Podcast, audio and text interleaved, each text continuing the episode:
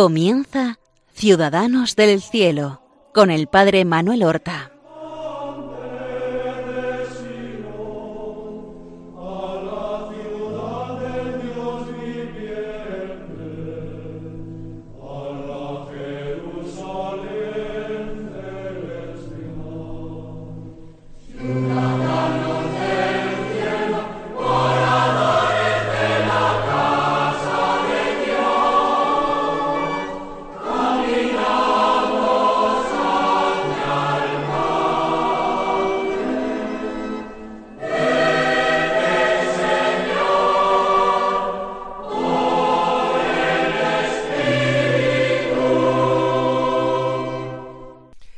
Queridos y santos oyentes del programa Ciudadanos del Cielo.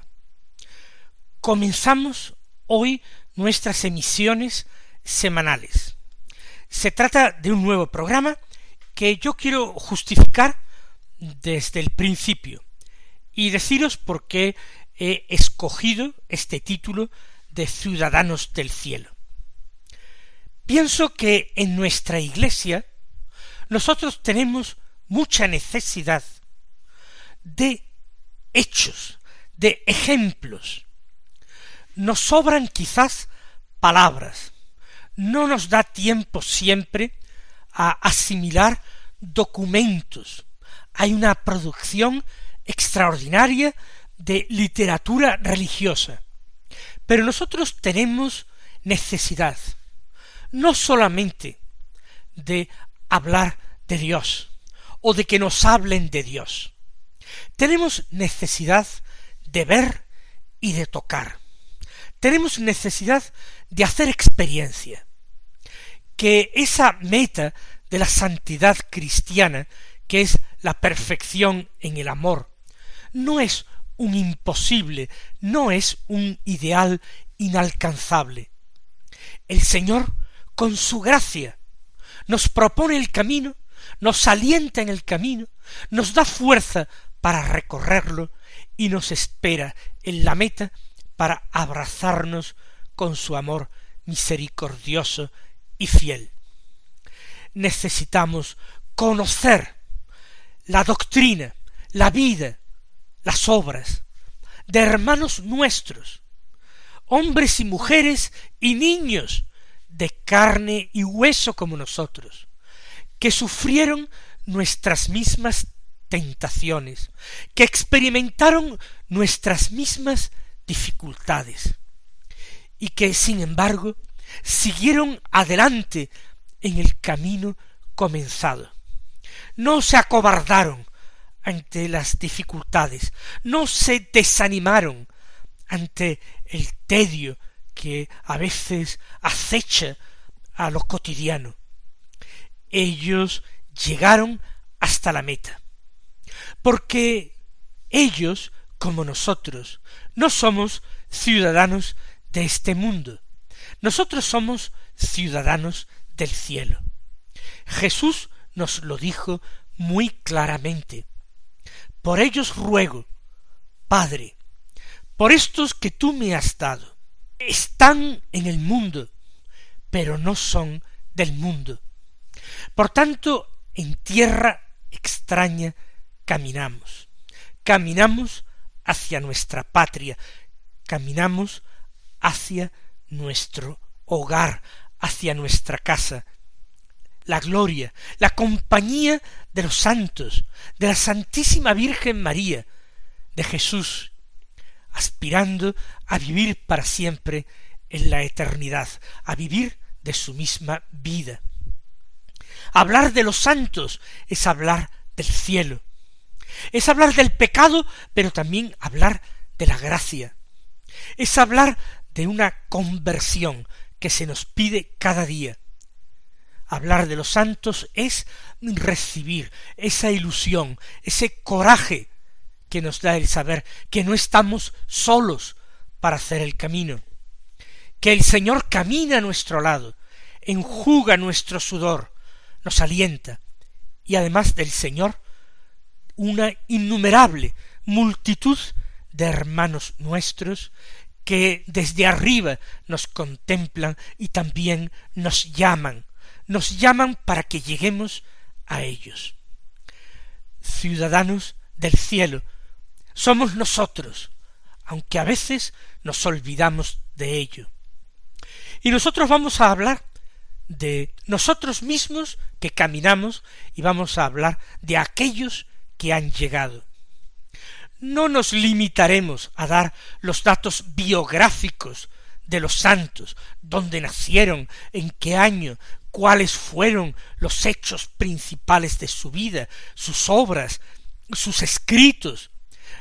Vamos a dar, además de algunos datos biográficos, por supuesto, para conocer mejor al personaje, para saber situarlo, para darnos cuenta de cuáles fueron sus especiales dificultades, pero nosotros vamos a darle un especial énfasis en meditar sobre lo que vivieron estos santos, su aventura interior, no solamente su aventura exterior.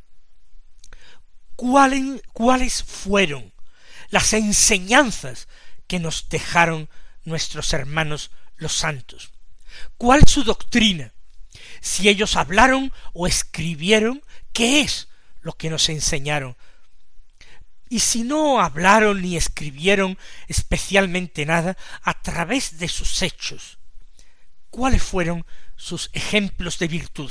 ¿Cómo nos enseñaron, practicándolas, a vivir las virtudes? ¿Cómo nos enseñaron a vivir las virtudes?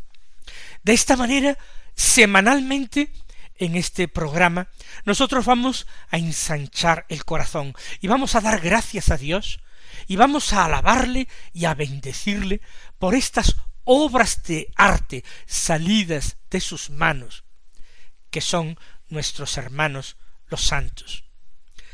Mensualmente iremos escogiendo para nuestros programas distintos personajes, Puede ser que a un personaje eh, le dediquemos varios programas, mientras que sobre otros pasemos más deprisa.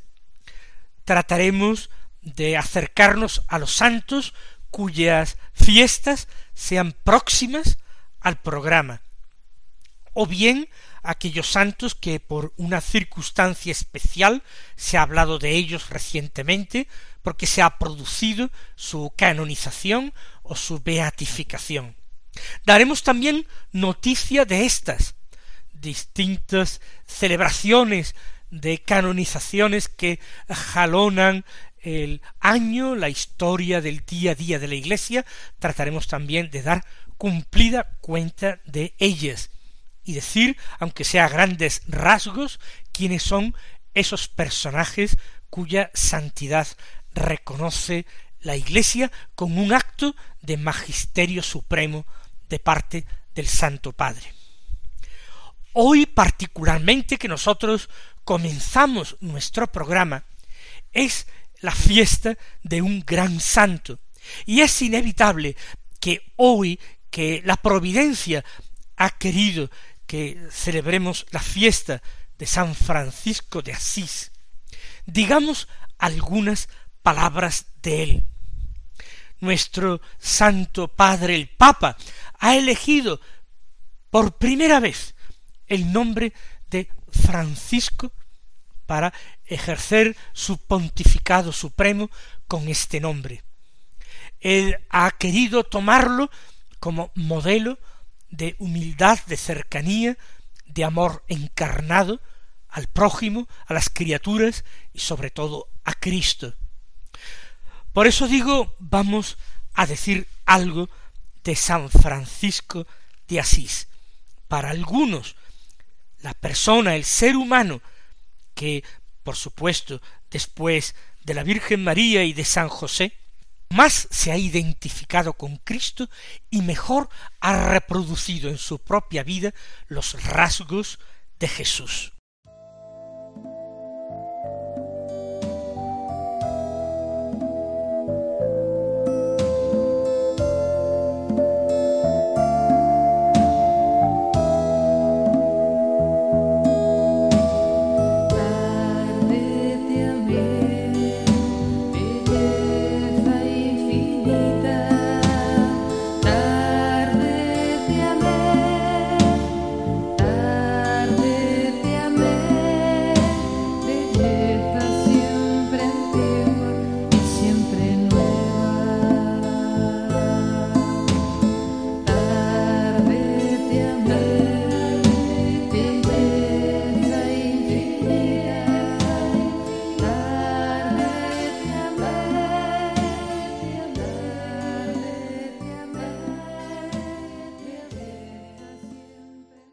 Fíjense de qué manera encendida y apasionada un franciscano, San Buenaventura, doctor de la Iglesia, con qué palabras comienza su biografía de San Francisco. San Francisco era su padre fundador. Buenaventura es un santo que escribe de otro santo. Cuando él tenía nueve años, Buenaventura muere Francisco de Asís. Por tanto, llegan a ser contemporáneos.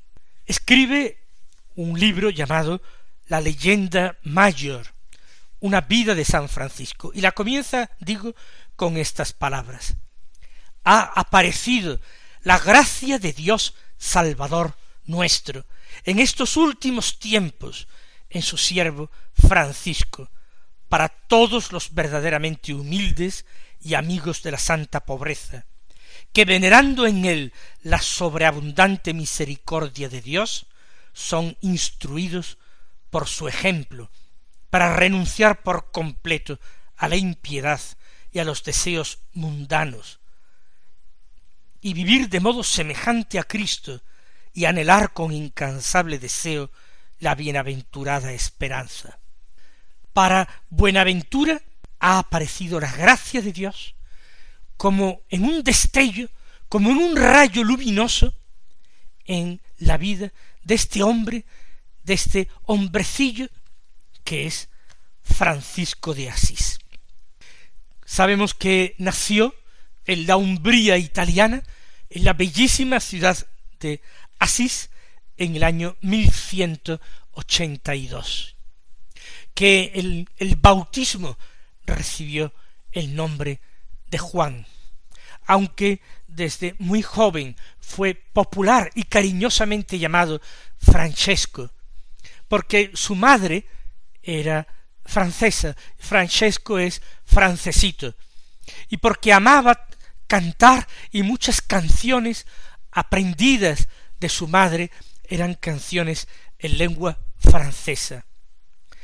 Francesco comienza una vida frívola, una vida llena de alegría, no una vida pecadora, pero es una vida despreocupada, dentro de una elegancia espiritual, dentro de una delicadeza interior, dentro de una sensibilidad extraordinaria. Un hombre generoso, un hombre gentil, pero un hombre todavía demasiado imbuido por los deseos humanos, alguien para quien la gloria humana lo era todo, y buscaba honores, y buscaba fiestas, y buscaba, aunque fuera honestamente, las alegrías de este mundo, olvidado de alegrías más importantes, más duraderas y más altas, como las alegrías del cielo hace exactamente setecientos noventa años que murió San Francisco de Asís.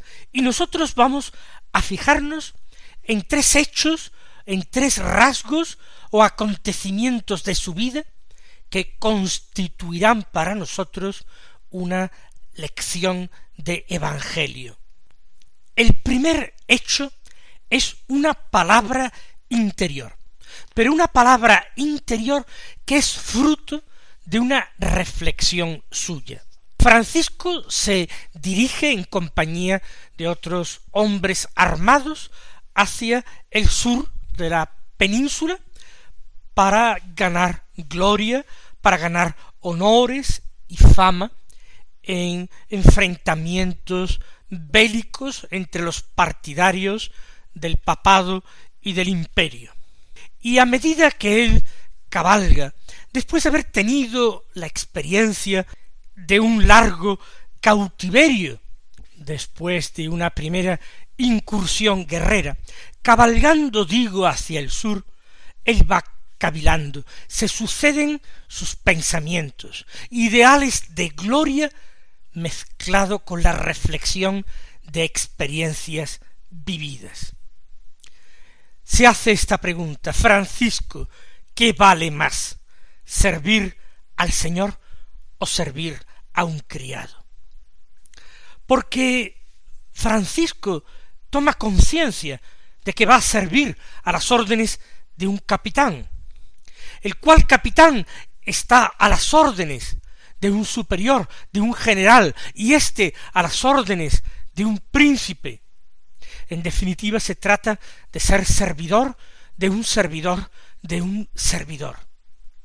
¿Y qué vale más? ¿Servir al Señor directamente o servir a un criado? Avanzando progresivamente hacia el sur de Italia, se van enfriando sus ardores militares. Y en un momento dado, vuelve las riendas y se encamina de regreso a Asís, con disgusto de su padre que ve en esto más bien un signo de cobardía. Pero en definitiva, digo, se trata de un ejercicio de razón y de reflexión. Pero nosotros sabemos que en el camino de la santidad el sentido común no basta, el puro ejercicio de la razón no basta.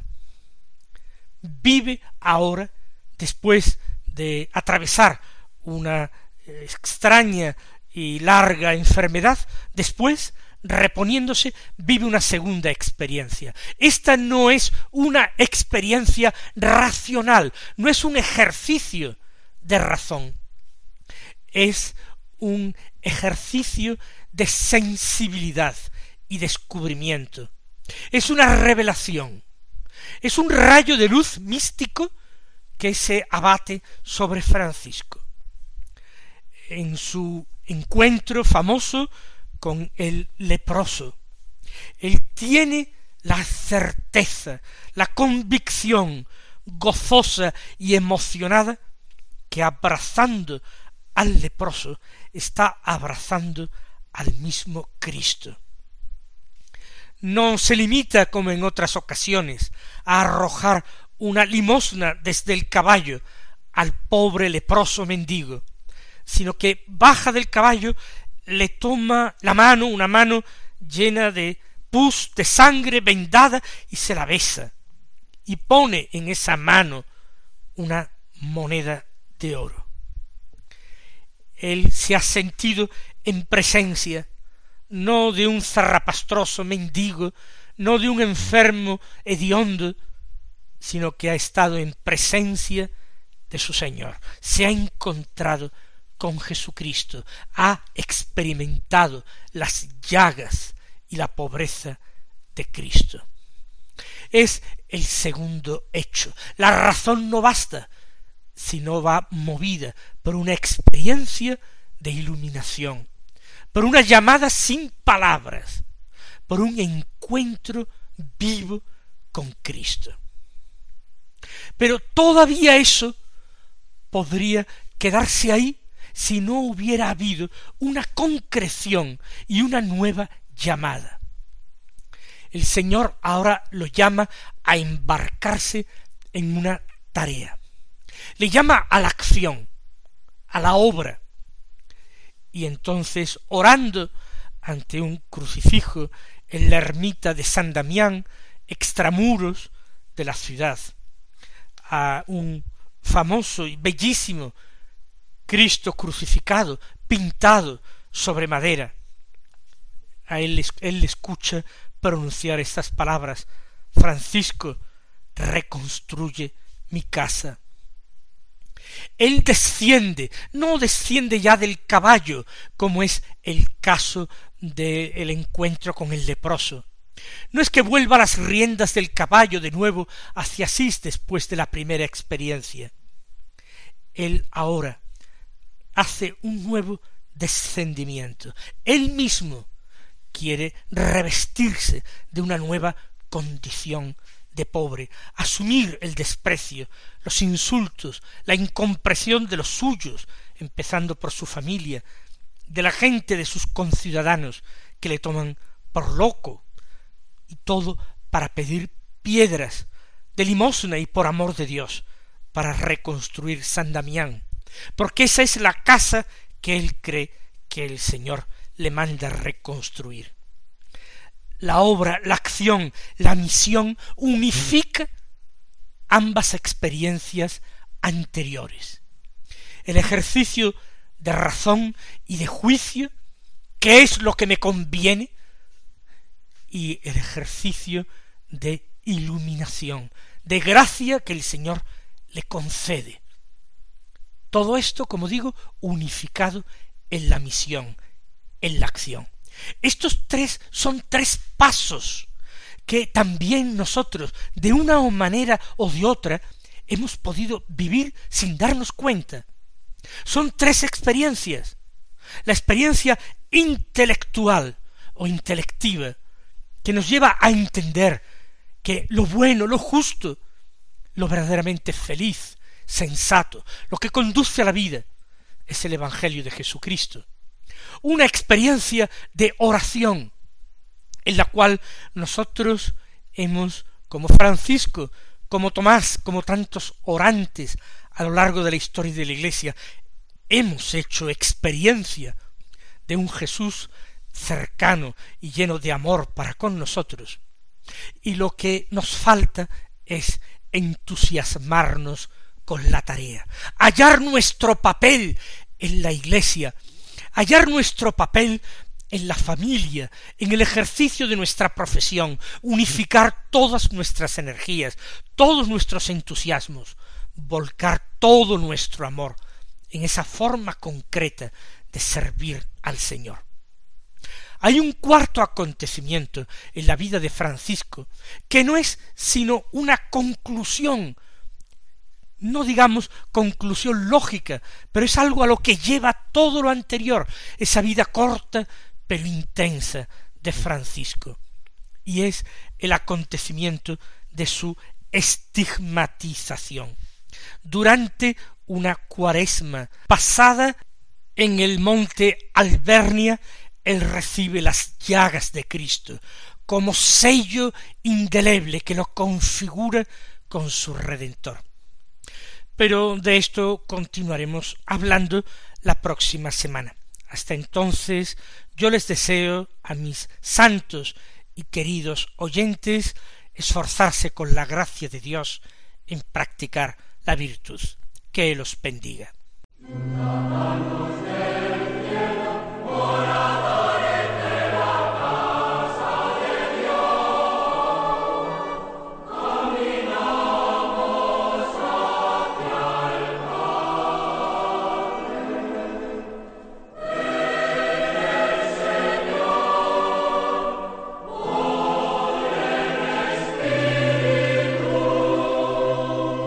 Han escuchado en Radio María Ciudadanos del Cielo con el Padre Manuel Horta.